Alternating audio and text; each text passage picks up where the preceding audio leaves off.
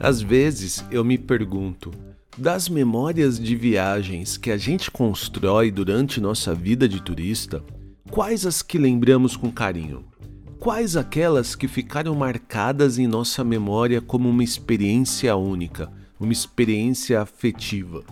Hoje eu converso com a Natália Itabaiana do blog Destino Provence sobre a importância da viagem além das fotos e cliques do Instagram.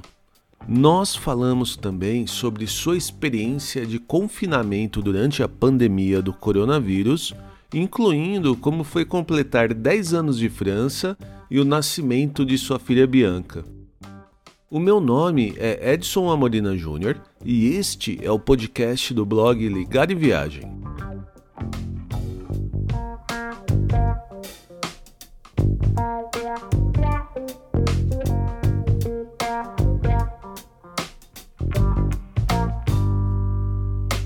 A convidada do episódio de hoje é a Natália Itabaiana, que mora na Provença já há 10 anos. E além de ter um blog de viagem sobre a região, o Destino Provence, ela também oferece serviços de guia turística, de visitas guiadas né, por lá e também de fotografia, muito procurado na época da floração dos campos de lavanda. Olá, Natália, tudo bem contigo? Ei, tudo bem.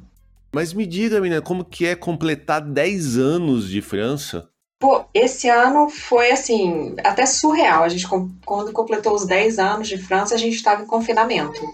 Já fazia uns oito dias que a gente estava em confinamento, por causa da pandemia, né? Então, completou durante a quarentena mesmo? Durante. Uhum, durante a primeira semana. Caramba. Inclusive, eu acho que foi o último post que eu publiquei no blog, foi sobre os 10 anos, porque todo ano eu publico um post, né, de, de mais um ano aqui. E dessa vez foi assim, o confinamento e a Bianca nasceu durante o confinamento, uns dias antes da gente completar os 10 anos. Então não teve uma comemoração, porque foi um monte de coisa, um turbilhão de, de, de coisa acontecendo a gente tentando se adaptar a esse monte de mudança estranha. Não a parte da chegada da bebê, mas a parte da gente ter que ficar trancado em casa. Ah, eu imagino como que deve ter sido a bagunça, né? De já ter o filho, ter uma filhinha no meio de um confinamento. O, o seu marido, ele ficou trabalhando de casa. Olha, o Bernardo trabalhou de casa relativamente pouco, tá. porque no domínio de atividade dele e na função dele especificamente é complicado. Então, as três primeiras semanas depois que a Bianca nasceu, ele ficou em casa. Ele tirou a licença paternidade e pôde ficar em casa com a gente. Tá joia. Então ele fez esse esse confinamento nesse tempo. E depois ele teve que voltar ao trabalho, e aí ele, como eles tiveram uma redução muito grande da atividade, ele voltou ao trabalho de forma parcial, né? Tá, entendi. Trabalhava às vezes uma, uma semana, outra semana não trabalhava. Então foi, foi desse jeito, assim. O que, por um lado, foi até bom, porque ele pôde ficar com a gente bastante tempo. Tá. A gente não, não ia poder ter ninguém mesmo para poder ajudar, né? Então, nesse aspecto, assim, a gente se adaptou rápido. Mas foi aquela, aquela coisa da gente não poder sair mais do que o, o tempo previsto ali, né? A gente uma horinha prevista por dia para poder sair na rua a gente tem a sorte de morar num condomínio que tem uma área verde boa, então a gente pôde é, utilizar bastante esse espaço. Ah, legal. Mas ainda assim, a gente sabe porcaria nenhuma do vírus, ficava todo mundo meio que em casa. É, é a rua era uma coisa, parecia filme.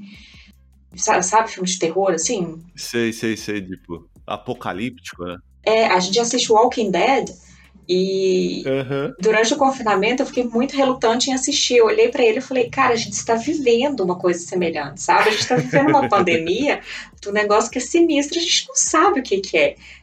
A situação de, de, de, isolamento dos caras lá, óbvio que o contexto é um pouco diferente, mas eu demorei muito a voltar a assistir. Caramba! E aí a gente assistiu a última temporada e ficou esperando o último episódio, tipo assim, pô, cadê? Cadê? Não veio.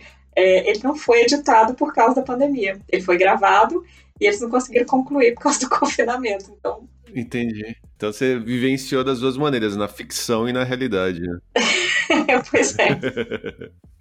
é. E outra coisa que, assim, a vantagem, vamos dizer, né? A vantagem de você ter tido a Bianca durante esse início da, do confinamento é que você já iria ficar em casa de qualquer jeito, né? E não ia poder exercer a sua profissão. Sua profissão que depende muito do ramo de turismo, que foi né, aniquilado com a pandemia, né? Exatamente. Então, assim, eu tava. A Bianca nasceu no final de março e eu estava me projetando para retomar as atividades de fotografia e, e tour é, no final de junho, que é a época da floração da lavanda, a época que, que a minha licença oficialmente termina, né? Porque a licença aqui é muito curta, e ela terminaria nessa época. E a minha mãe teria chegado, né, no mundo sem a Covid, a minha mãe teria chegado aqui no dia 15 de junho tá. para poder ficar com a Bianca para mim enquanto eu fizesse os passeios e os ensaios, porque eu não fico fora um dia inteiro, né? São períodos específicos do dia. E aí eu fui forçada a fazer a mesma coisa que eu fiz com o Vic, sem planejar, né? Porque com o Vic eu planejei ficar com ele um ano em casa. E com a Bianca acabou que eu fui forçada, não uma, mas não um forçado ruim, sabe? É, porque estava me angustiando um pouco, assim. Eu trabalhei, eu trabalhei, eu fiz um ensaio de clientes que moram aqui na França. Tá. E a Bianca era super pequenininha, ela ficou com, com o pai e tudo. Mas eu vou confessar que eu fiquei exausta. É, porque é longe, né, a, a lavanda. Uhum. Então, o trajeto, mais o, o, ensaio, o calor e tudo, quando eu cheguei em casa, eu devo ter ficado umas 4, 5 horas fora e eu cheguei super cansada. É, e fora a, a pressão psicológica, né? Porque você deve Sim. ficar imaginando essa questão de, né, se você vai ser infectada e você ainda vai levar isso para casa com uma bebê pequena. Nossa, eu imagino que a cabeça deve ter girado demais, né? Pois é, e será que ela tá bem? Será que ela tá chorando? E óbvio que ela ficou bem, óbvio que ela dormiu e, e tudo, mas tem, além da preocupação de estar tá disponível ali 100% para o cliente, responder a demanda do cliente e, e retomar depois de tanto tempo, né? Eu fiquei. Dezembro foi a última vez que eu fotografei. É, então, de dezembro até começo de julho, foram seis meses sem, sem fotografar, é bastante tempo. Sim. E me familiarizar ali, porque os campos de lavanda, eles não são uma coisa que fica paradinha, né? Tem uma mudança de um ano para o outro, tem campo que some. Esse ano eu passei depois da floração lá, e eu já vi que os principais campos que eu que eu fotografava, que eu já sabia que eles iam eventualmente desaparecer, eu achava que eles desapareceriam esse ano, antes da floração. Eles desapareceram depois. Ah, entendi. Então, foi até interessante voltar lá depois e ver é, que para o ano que vem, aonde eu vou fotografar. Então, eu já tenho uma noção. Mas eu mudei de atividade entre um filho e o outro também. Então, eu pude me, me, me, organizar de outra forma. Uhum. Não teve só coisa ruim, né, nesse confinamento aqui pra gente. O Bernardo gostou muito, porque ele pôde aproveitar mais tempo da vida familiar, assim, fora do período de férias e do fim de semana. Ah, legal. E a gente pôde viver essa chegada da, da Bianca também de um jeito diferente, que foi assim, a gente não tinha visita, né? Ela não passou de braço em é, braço. Isso que eu ia comentar, né? Vocês vivenciaram só vocês, né? Praticamente só o núcleo mesmo. Né? Exato. Então foi uma coisa bem caverna mesmo, assim. Eram só nós quatro mais aluna, né? O cachorrinho. É, a Bianca só conheceu o colo da gente. Uhum. É, os outros adultos com quem ela interagiu é, era a nossa médica. Tá. E é sempre de máscara. Ela, quando começou a sorrir, ela sorriu para a médica mesmo com a máscara. Então isso aí não foi nenhum problema. Entendi. Mas até desconfinar foram dois meses, assim, que éramos só nós quatro que ela via no cotidiano. Você, você como psicóloga, você consegue é, ter um distanciamento da sua própria experiência e tentar entender o que está acontecendo, ou qual é a influência disso, alguma coisa nesse sentido? Da questão da, da pandemia, do isolamento. Isso, de tudo isso que você acabou de falar, né? De você ter tido é, uma filha numa situação muito diferente em relação ao primeiro, de ter vivenciado vocês, só vocês, né? Nessa questão de dentro da caverninha de vocês, você consegue ter uma, um distanciamento e, e, e, tentar entender isso de uma visão mais técnica? Ou, ou é difícil? Não, eu não, eu não paro e penso é, a menos, igual, igual você está fazendo agora, você está pedindo para eu pegar e analisar, e eu posso parar e analisar. Tá. Mas no meu, na minha experiência, na vivência cotidiana, não. Entendi. Eu, eu descolo mesmo a, a parte da, da, minha formação teórica, da minha prática clínica, eu descolo ela da realidade, porque senão é impossível também a gente. Ah, eu imagino. É, é, não, eu perguntei isso porque, como eu sei que você é formada em psicologia, e, mas eu sei também que você não exerce né, essa profissão já há um tempo, né? Porque você já está com essa questão de fotografia, do, do, da questão de turismo e tal. Mas foi só uma curiosidade que surgiu na cabeça agora. Não, mas às vezes a gente, a gente consegue. Assim, é um viés que vai permanecer para o resto da vida. Tá. É, é o viés da, da, da, formação da psicologia, né? Eu acho que a gente sempre analisa o mundo com a lente que a gente tem mais domínio, né? Então, mesmo que a gente não exerça mais a profissão, por exemplo, para mim, é, é, hoje, a forma como eu, eu leio um romance sei lá, eu penso uma situação, ela é sempre pela lente da psicologia que ela vai passar. Então, Entendi. os romances da Helena Ferrante, por exemplo, que agora está é, voltando, né, porque ela lançou um livro novo. É, quando eu li a tetralogia da, da amiga da amiga genial, é, eu sempre li do, do meu lugar de psicóloga com uma formação específica, com centro de interesse eu tenho também é, específico na, na, minha pesquisa de mestrado aqui. E, e, foi interessante, que é uma leitura que uma outra pessoa vai fazer de outra forma, de outro. Uhum. Da mesma forma que quando eu vou fazer um tour, eu estou trabalhando agora é, a criação de um tour específico sobre o Cezanne. É com esse viés da psicologia. Por que eu escolhi o Cezanne? Mas eu escolhi um tema específico dele para abordar durante o passeio. Não é só os lugares onde Cezanne viveu ou as pinturas dele. Não, tem uma coisa que me interessa muito na história dele, é a relação dele com o pai, tá. que é algo extremamente interessante, é uma relação super é, conflituosa e para minha formação específica, que eu fiz especialização em psicanálise aqui, essa relação do Cezanne com o pai não tem como descolar ela da obra dele, da pessoa que ele foi, é, da relação dele com, com o próprio filho, os conflitos que ele teve. Então, assim, essa formação minha, por mais que eu não exerça, ela determina aí muitas escolhas que eu faço e a forma como eu vejo o mundo. Que interessante, interessante mesmo. Eu não conheço, né, a, a, muito da vida do Cezanne, a, só, só a questão da, né, um, uma, um quadro e outro mais famoso, mas é bem interessante mesmo. Pois é, o Cezanne, ele é meio o, o desgarrado do movimento impressionista, porque ele era um personagem extremamente complexo, extremamente espinhoso, né? Ele como, como pessoa, ele realmente era, era muito espinhoso. Tá. Então agora, o meu trabalho agora vai ser destrinchar as cartas dele é, para poder criar aí esse, esse roteiro né, que vai além do, dos simples lugares onde ele, onde ele viveu aqui na cidade, mas porque eu queria realmente jogar uma luz nesse personagem que é um pouco, ele é um pouco misterioso pra gente. E o Cezanne, é, ele não é só um pintor famoso aqui da cidade, ele realmente está presente na cidade de, de, de várias formas, né? Tá. Ele dá nome a, cinema, ele dá nome a hotel, assim. Cezanne trouxe o Picasso para cá, Picasso era um grandíssimo admirador da obra dele. Um dos quadros, se não o mais caro vendido em leilão, foi um quadro do Cezanne, o jogador de cartas. E ele era uma pessoa bem tirânica com os modelos dele. Então, assim, tem muito dessa relação dele com o pai, na forma como ele se posicionou como artista depois. E eu acho que é um, um ponto que, que me interessou, assim.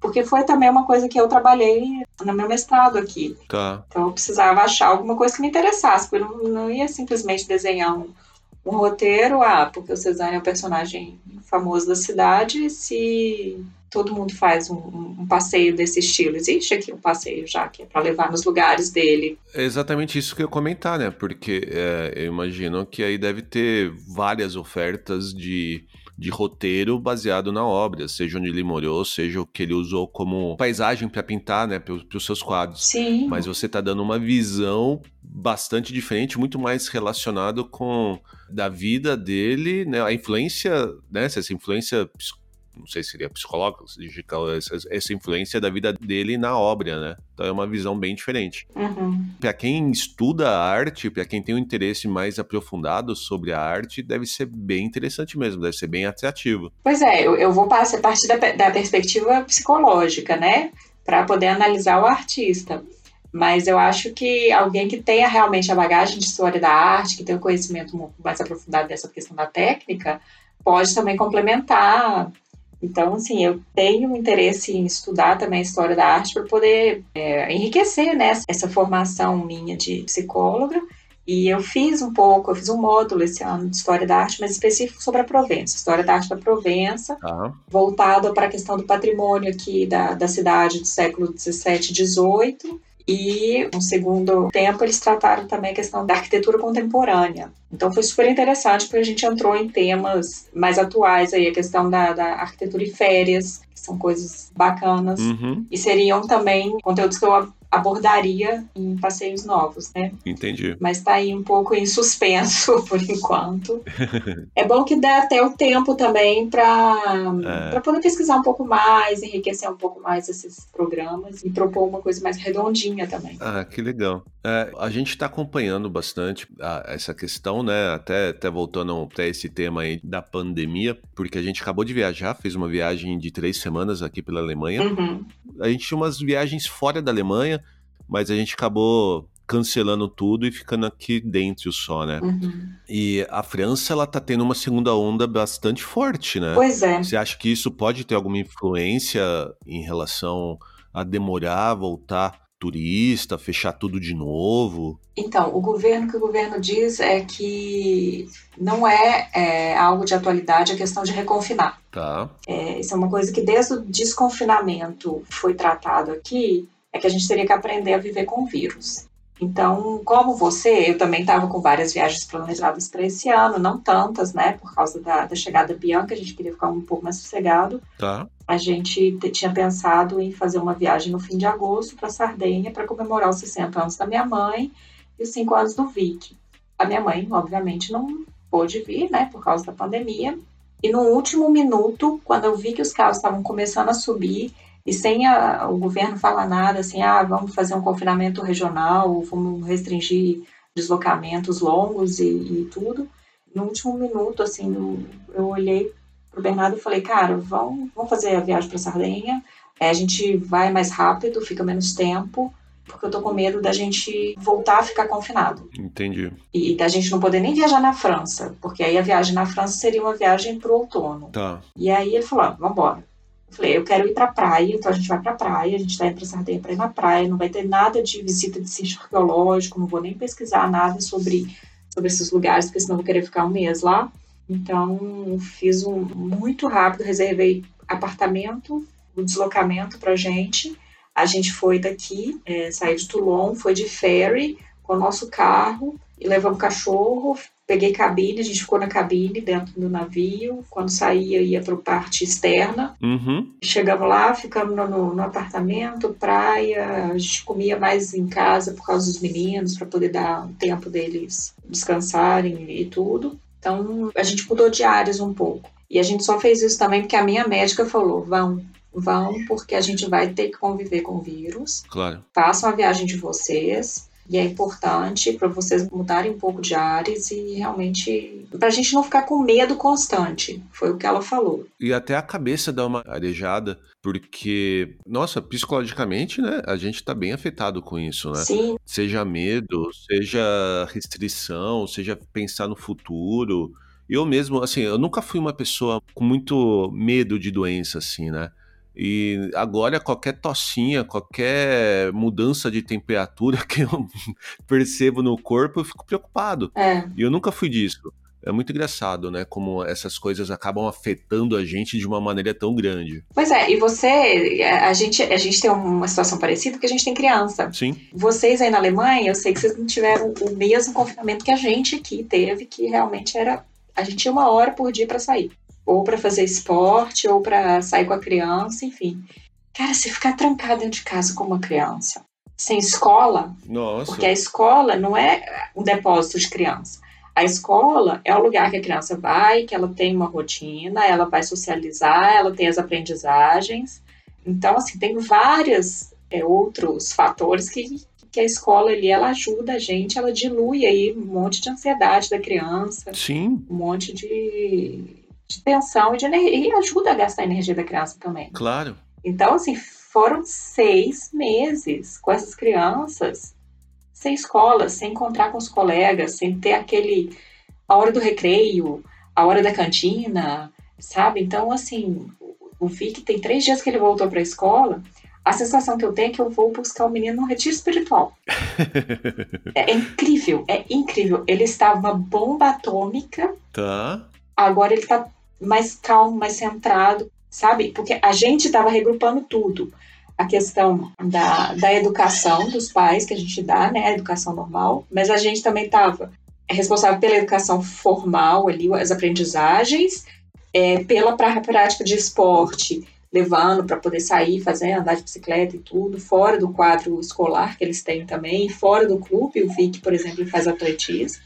Estava tudo centralizado na gente. Mas só no núcleo familiar, são quatro pessoas, aí na sua casa, três pessoas. Sim se a gente voltar para a caverna, uma tribo não tem só isso. Uma tribo tem mais gente, então se dilui entre outras pessoas essas, sim, sim. essas tensões, essas energias todas. E a gente ficou numa situação que a gente desconectou completamente de todo mundo. Então foi realmente um período tenso, bem tenso. Ah, não, eu imagino. É, e eu acredito que um reconfinamento geral vai causar um, um clima de tensão social insuportável. Aqui, assim, como você comentou, não teve um confinamento, né? A gente teve uma quarentena, algumas restrições, limitações, né? Mas não, nada comparado com o que teve, é, seja na, em outros países da Europa mesmo, né? França, Itália, Espanha, que tiveram essa questão de quarentena né, muito mais pesada. Tanto que a Viviane ela continuou indo trabalhar normalmente, é, porque eles conseguiram fazer uma seleção de funcionários que fizeram home office, os funcionários mais velhos ou que tivessem algum problema já de saúde, e mantiveram salas reservadas para cada um de quem pôde ir, sei lá, localmente, né? Mas a, a Olivia ficou em casa, né? A Olivia foi cancelada a escola dela e ela retornou só depois de uns três meses.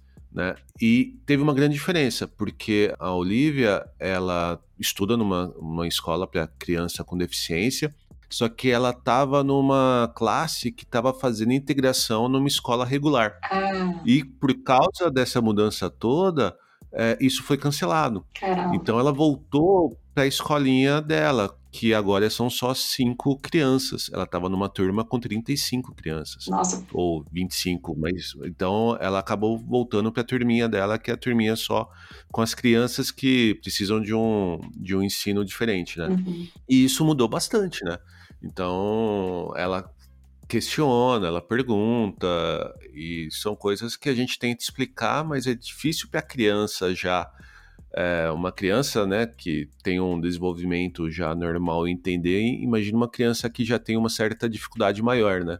Então, todo dia que ela ia para a escola, ela perguntava se ela ia ver os outros amigos, se ela só ia ver os amiguinhos da turma separada. Então, foi uma questão bem difícil. Tanto para ela, que estava vivenciando aquilo ali, tanto para a gente, né, que não sabia muito como lidar com algumas situações, né? Então, é, realmente foi bastante complicado. E agora o que a gente está vendo é que, apesar da Alemanha, né, também não está tendo esse repique, né, não, ter, não estar tendo essa segunda onda, muita coisa está mudando. E uma das grandes atrações turísticas que a gente tem aqui na Alemanha, que são a, os mercados de Natal e até que alimentam bastante o meu blog, né, de viagem, esse ano, pelo jeito, a gente não vai ter da mesma maneira. Algumas cidades já cancelaram e outras cidades, como Colônia, por exemplo, que tem um mercado de Natal muito famoso, já disse que vai limitar o número de, de visitantes. Então não sei se vai ter venda de ingresso, só sei que muita coisa vai mudar, Uhum. porque como você comentou, a gente vai ter que conviver com vírus sem um tratamento. Não, tratamento adequado a gente já tem, mas sem uma, né, a vacina, sem uma prevenção mais adequada por bastante tempo, né? Pois é, o que que acontece? Os números que a gente tem diários de novos casos, eles estão semelhantes ao mês de abril, que era o pico da, da pandemia aqui. Uhum. Acontece que os testes, eles são quatro ou cinco vezes superiores aos testes que eram feitos em abril. Então, testa-se muito mais. É, Na última semana, testaram-se mais de um milhão de pessoas. E hoje os hospitais têm um protocolo de atendimento que não existia. Então as pessoas chegavam em abril nos, nos hospitais já muito graves, né? Então não é que hoje não tem paciente em, em UTI, os números estão começando a aumentar de internação, mas eles estão inferiores proporcionalmente, né? Abril. Uhum. Entendi.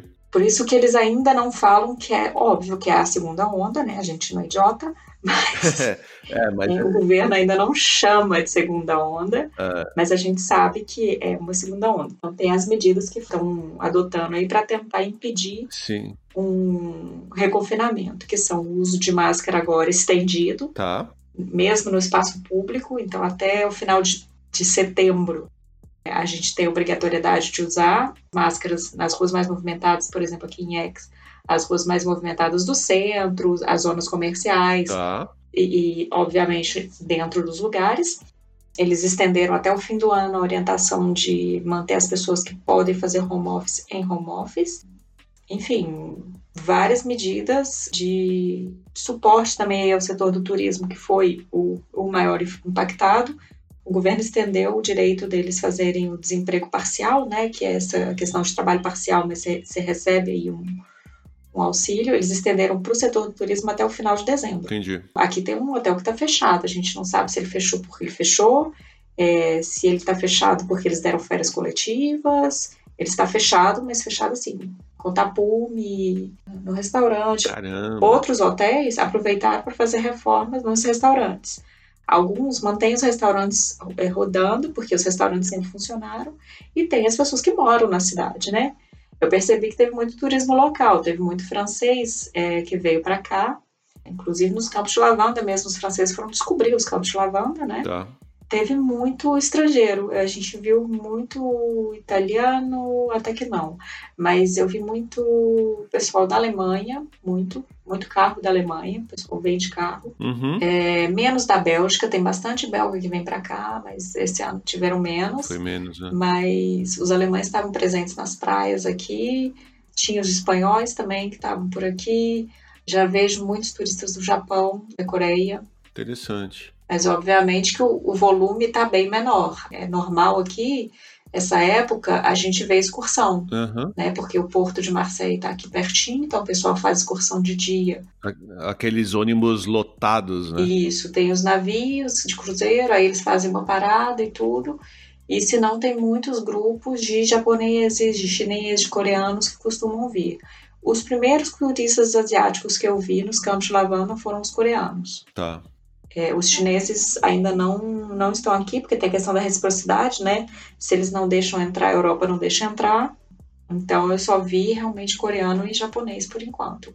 E os chineses que moram aqui, igual a gente, é brasileiro, mora aqui, né? Uhum. tem o turista é, estrangeiro que mora no país. Esse também a gente tem visto. É, um- nesses últimos episódios que eu gravei com convidados, não tem como a gente não discutir essa questão do Covid, dessa questão de quarentena, porque é a nossa realidade agora. né? Exato. Até a forma influencia a forma como a gente viaja. A sua viagem foi influenciada por isso, seus planos, até a forma como você viajou. Total. A gente também, eu escolhi, eu já escolho ficar em apartamento com criança porque é mais fácil. Uhum. Mas eu não quis de jeito nenhum ir para hotel. Uma, eu viajei com cachorro, hotel um pouco mais restritivo.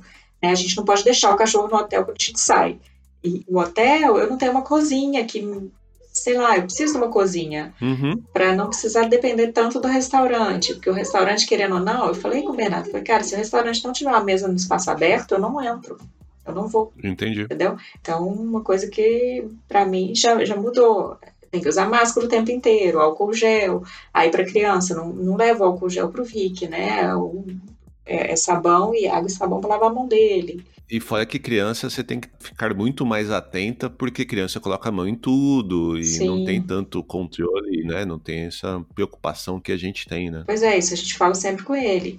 E, e é uma coisa que, assim, ele sabe, ele já escuta isso na escola desde antes do confinamento. Mas ele fala, ele fala, é, a gente não pode ver a vovó, né, mamãe? É muito triste porque tem um vírus é. e, e, tudo. Então, assim, ele entende, mas a gente sabe que ele tem um tempo, uma, um tempo que é diferente para poder processar essas coisas todas, essas mudanças todas. É, é. Para a gente não, é, é, tudo imediato. Tem que ser, a gente tem que mudar agora o comportamento, porque senão não vai ter uma resposta rápida. Então, mas, mas Nath, antes que o episódio termine, eu acho que você tem que contar a sua história pra gente que você reservou, né? Então, a minha história, eu tava pensando justamente o que, que é legal da viagem para mim. Tá bom. Eu tava pensando nessas memórias de viagem que a gente constrói, o que que fica mais tarde, né? Uhum. Eu vejo meu filho contando as histórias de viagem dele e eu fico pensando assim, quais são as minhas histórias de viagem? O que que eu me lembro quando eu fecho o olho e eu me lembro, assim, de viagem? Então, é sempre para mim é o verão. É, meu pai, ele tinha um carro branco, agora eu não sei se ele tinha um Fiat 147 branco ou se era um Gol branco nessa época. É... Nossa, só te interrompendo um pouquinho. Fiat 147 branco. Minha mãe teve um desse que ele deve ter sobrevivido uns 15 anos com ela. Nossa, agora que, que memória que você trouxe. pois é, e aí era ou era o Fiat ou era o Gol branco. Tá bom. Sultans of Swing tocando no toca-fita. Uhum. Agora eu entreguei a idade. e a gente chegando na praia. Então, para mim, o início da minha vida de viajante é aí. Eu não me lembro a idade que eu tinha, eu era muito nova. Tá. Eu acho que eu já devia ter meu irmão, né? Meu irmão nasceu, eu tinha cinco anos. Mas essa é a minha primeira memória de viagem. Então, como a gente está aí vivendo esse tempo um pouco estranho, uhum. eu acho que o que vai ficar da gente mais tarde são as memórias que a gente constrói, né? Desses tempos, dessa, da, das viagens mesmo. Então eu me lembro dessa viagem específica, a gente chegando na praia, ouvindo Sultans of Swing. Então, para mim, é uma música que é extremamente afetiva. Que legal. E quando eu vou pra praia, toda vez que eu vou pra praia, na minha cabeça é essa música to que toca quando eu vejo o mar. E isso me acontece aqui, todo fim de semana que eu vou pego o carro e vou pra praia aqui. É a mesma coisa, eu me sinto aquela menininha chegando na praia, menininha lá de Minas Gerais, chegando no litoral fluminense, pra ir à praia. E eu espero que o que fique mais tarde para o Vic seja essa viagem que a gente fez agora para Sardenha, é, as comidas que ele experimentou, os cheiros que ele sentiu por lá, porque são as mesmas coisas que ficaram para mim da minha infância fazendo viagem com meus pais nas praias, né? Uhum. O cheiro da praia, o cheiro do mar que a gente sente logo que abre a janela do carro, construir castelinho de areia com alga que está recolhendo ali na beira do mar. Então é isso. É, eu passei por uma vida de viajante que eu fui assim, de pequenininha de passar férias, até eu via, começar a viajar sozinha, a ser maratonista de, de viagem, tipo assim, conhecer milhares de lugares num, num, espaço curtíssimo de viagem. Eu conheci cinco países em 18 dias. Tá. Quer dizer, eu pisei em cinco países diferentes em 18 dias. Ah, ah. É, é, eu jamais repetiria isso, entendeu? Porque para mim, hoje, eu não, te, eu não tive experiências é, desses lugares. Então eu não tenho assim laço afetivo, sabe, com esses lugares que eu visitei, como eu tenho com essa minha praia de lá 400 milhares de anos atrás. Entendi. Que eu nem lembro muito da praia, eu lembro desses flashes assim, um pedaço do mar, o cheiro do mar, as conchinhas, a música. Então, que estilo de viagem eu quero para mim? É o que é, é, essa pandemia ela acabou dando um tapa na cara, tipo assim, Adianta a gente sair correndo loucamente para fazer as coisas, para visitar os lugares, para ter 500 lugares na lista, escolher as praias mais badaladas, Eu visitei nessa viagem as praias mais famosas da Costa Esmeralda. As praias que a gente mais gostou, que a gente mais passou um tempo divertido, foram as praias para cachorro. e foram as praias bonitas, vazias, perfeitas para a época que a gente tem que fazer um distanciamento. Tá. E tinha gente com cachorro, tinha gente sem cachorro. A gente teve dia que a gente levou a Luna, dia que a gente não levou a Luna. É, então, assim, como que o contexto da pandemia, ele meio que mudou já essa forma da gente viajar. E eu honestamente espero que meu filho tenha essas memórias que eu, eu pude construir também, é, mais afetivas uhum. do que ah, eu fui em tal lugar, sabe? Do que Entendi. uma coisa de Instagram. É, eu ia usar exatamente essa palavra, Instagram, né? A gente construir muito mais viagens que alimentam nossas sensações, nossos sentimentos, uhum. do que realmente o feed do Instagram. Né? Exato, é. Hoje em dia, o maior objetivo de muita gente é tentar tirar aquela foto que vai gerar mais cliques ou mais comentários. E, mas no futuro não é isso que a gente vai lembrar, né? Exato, é, não é que, que sejam realmente memórias, é, viagens afetivas, é a viagem de experiência, é a viagem que vai te deixar com gosto diferente na boca depois de ter provado uma comida e aquilo fica gravado na memória, é o cheiro, é alguma coisa que você escutou, uma música, um sotaque, é, o idioma diferente, são essas, essas coisas, sabe? Uhum. Porque, pô, uma foto no Instagram, cara, você vai, clica a localização da foto, você vê um monte de foto parecida e não diz muita coisa. Sim, sim. Diz só, ah, que lugar lindo, estou aqui. Tá, mas meu filho aprendeu a nadar aqui. Olha só, e tá guardado com a gente.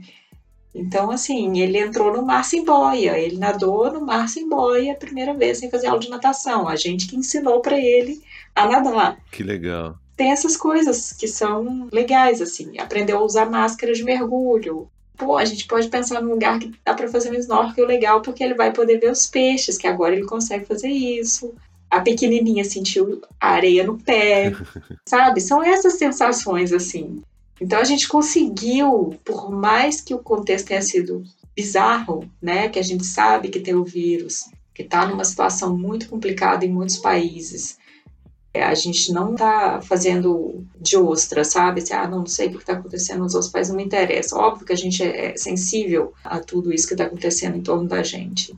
As crianças, elas têm esse momento para viver e a gente precisa atender essas demandas delas ali. E pra gente, ficar em casa tava deixando a gente mais ouriço uhum. do que, sabe, sereno com as crianças. Então a gente foi e fez essa aposta aí dessa viagem para construir memória afetiva com eles e tentar proporcionar aí um momento prazeroso, além dos passeios que a gente pôde fazer aqui na região, né? E, e, é isso. Eu sempre que eu vou pra praia, eu vou ser, por mais que eu tenha 90 anos, eu vou ser a menininha lá de, sei lá, 5, 6 anos, dentro do Fiat 147 branco, ouvindo Sultans of Swing no toca-fita. Vai ser sempre a memória que eu guardo. É, legal que você contou essa sua memória, contou todas essas sensações e eu lembrei exatamente do que eu vivenciei com os meus pais, né? Porque a gente não era de viajar muito, a gente viajava muito pouco. Meu pai trabalhava numa indústria metalúrgica uhum. e a gente viajava uma vez por ano para a colônia de férias dos metalúrgicos no litoral sul de São Paulo que são aquelas praias não tão bonitas, né? Como são as praias do, do litoral norte, são aquelas praias com a areia escura, batida. Mas eu lembro que era o evento do ano, né? Porque descia os três filhos com o pai e a mãe pro litoral, num carrinho assim, meu pai também já teve um Fiat 147, depois ele comprou um Passat azul metálico. Pô! É, era bonitão o carro. E a gente descia lá pro litoral e pegava conchinha, fazia castelo de areia, ia pegar marisco, né? Ia pegar os mariscos, porque aí na colônia de férias todas as famílias se juntavam para limpar marisco e cozinhar. E eu devia ter nessa faixa de idade aí, talvez um pouco mais velhos, talvez uns 7, 6, 7 anos, né? E a gente tinha essa vivência que agora eu consegui, com você contando o seu caos, né? Contando a sua experiência, eu consegui relembrar muito do que eu mesmo vivenciei. E é o que você falou. Por mais que, como eu comentei, não são as praias mais bonitas do Brasil, para mim, são umas das mais bonitas memórias, né? Exato. E isso é o que conta. É, é, o que. Por isso que eu quis trazer essa anedota, assim, sabe? Numa época que a gente está preocupado em fazer é, milhares de páginas de passaportes carimbados e tudo, o que, que vai ficar desse frenesi, né, de, de destino? É, vai ficar alguma coisa? A gente vai conseguir sentar e lembrar, de fato, é, de uma forma carinhosa de alguma experiência? ou a gente só, só pega essa lista gigantesca, interminável de destino, de lugar para conhecer, de lugar clicável, com milhares de likes no Instagram e fala assim: olha que bacana, eu fui nesse lugar. A gente viajou para o Japão, foi uma viagem deliciosa. Uhum que a gente gostou muito. Lá a gente conseguiu de fato tecer também esses, essas memórias né, afetivas. Tá. E é genial, porque o Vicky sempre fala: eu quero voltar no Japão, quero voltar no Japão. Ai, meu filho, ele tinha três aninhos. O que, que você gostou mais no Japão? A comida. ele tem ali essa, o afeto, né, com esse destino da gente foram outras coisas que a gente, obviamente, gostou da comida, que é maravilhosa. Sim, muito. Mas é, ele, ele fala com toda a sinceridade dele que ele gostou da comida. E a comida favorita dele é, é, realmente a comida japonesa. muito engraçado. Que bonitinho. Que legal. Muito bom, muito bom. Obrigado por ter trazido essa anedota ter alimentado esse nosso sentimento de saudosismo, né? Essa coisa boa. É sempre bom exercer muito mais isso, né? Mais vezes. Sim, sim. Então, muito bom. E para finalizar, passa só seus contatos, né? Para quem está ouvindo e quiser conhecer mais da região da Provença e se tiver a oportunidade de viajar para aí, onde você mora, que também possa conhecer o, os serviços que você presta. Então, o blog é destinoprovence.com, Destino Provence, P-R-O-V-E-N-C-E.com. Tá. É, o Instagram é arroba Destino Provence. E tem o Twitter também, mas o Twitter é mais causos. Twitter é aquele lugar que a gente vai para reclamar, né? também é arroba Destino Provence. É, é, o, o Twitter é para mais causos e causar também, né? Exato, exato. Tá joia. Muito obrigado por ter participado, viu, Nath? Obrigadão pelo convite, adorei. Espero que, ouvindo a Nath, você também tenha lembrado de suas melhores viagens, aquelas que mais ficaram na sua memória, aquelas experiências que valeram a pena. Mas caso ainda não as tenha, que fique a dica de construir as suas e dos seus. Na descrição deste episódio e no post ligareviagem.com.br eu incluí os links para o blog e Instagram do Destino Provence, além de outras dicas de viagem. Para continuar a ouvir novos episódios e encontrar aqueles que já publicamos, não deixe de assinar o Ligado Viagem no seu app de podcast preferido do iPhone ou Android, como Spotify e Deezer. E uma novidade: Nessa semana, o nosso podcast está disponível também na Music Amazon. Eu acho que ainda não dá para acessar na Amazon Brasil, mas pelo menos na Amazon dos Estados Unidos e na Amazon aqui da Alemanha já está disponível. E você pode ajudar a gente a continuar contando nossas histórias e dicas de viagem por aí, compartilhando esse episódio com seus amigos ou mesmo comentando em nossas redes sociais. Nós somos Ligado em Viagem no Instagram, Facebook, Twitter e Pinterest. Já se você quiser falar diretamente com a gente, envie um e-mail para podcast@ligadoemviagem.com.br. Fique em casa se você puder, fique saudável e que rapidamente nós possamos voltar a ter boas viagens. Até a próxima e tchau! E é isso, muito bom, ficou legal, viu? Gostei bastante do nosso bate-papo, viu? Ah, obrigada, foi bom, foi bom falar. Eu gosto muito dessa história mesmo, é uma coisa que eu sempre me agarro muito a ela. É, porque a gente também, como você, a gente não viajou muito, né? Meus pais não tinham uma boa situação financeira, então a gente viajava para a praia né, uma vez por ano, mas é porque tinha casa de família para ficar, e as férias no meio do ano era na casa da avó no interior de Minas. Então, tá. Eu só fui sair do Brasil com 22 anos, quando eu já trabalhava. É, é, gente, aqui é bem parecido também, a gente só foi sair do Brasil mesmo é, depois de. Foi, nossa, foi em 2005 que eu saí do Brasil a primeira vez. Uhum. Eu já tinha meus 26, 25 anos. É, eu, eu, eu é. fiz essa viagem para a Suíça, fiquei na casa da minha tia, que ela mora lá. E, tá. e pronto. E aí tive a ocasião de visitar Paris, realizei um sonho da vida. Eu nunca achei que eu fosse voltar, nunca achei que eu fosse morar aqui. Jamais, jamais pensei que eu fosse morar. Quando eu cheguei aqui, eu não sabia nem o que era Provença, pensa.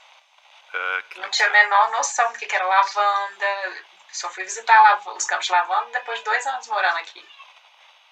Caramba. Jacu, né? é nós, né? Tamo junto. Cara, muito, é muito tá. Jacu. Enfim.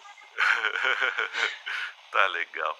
Tá bom, ó, eu vou, eu vou parar de gravar aqui, deixa eu ver se vai dar certo. Dá um segundinho. Ladies and gentlemen, We hope that you have enjoyed your flight and that we shall have the pleasure of looking after you again.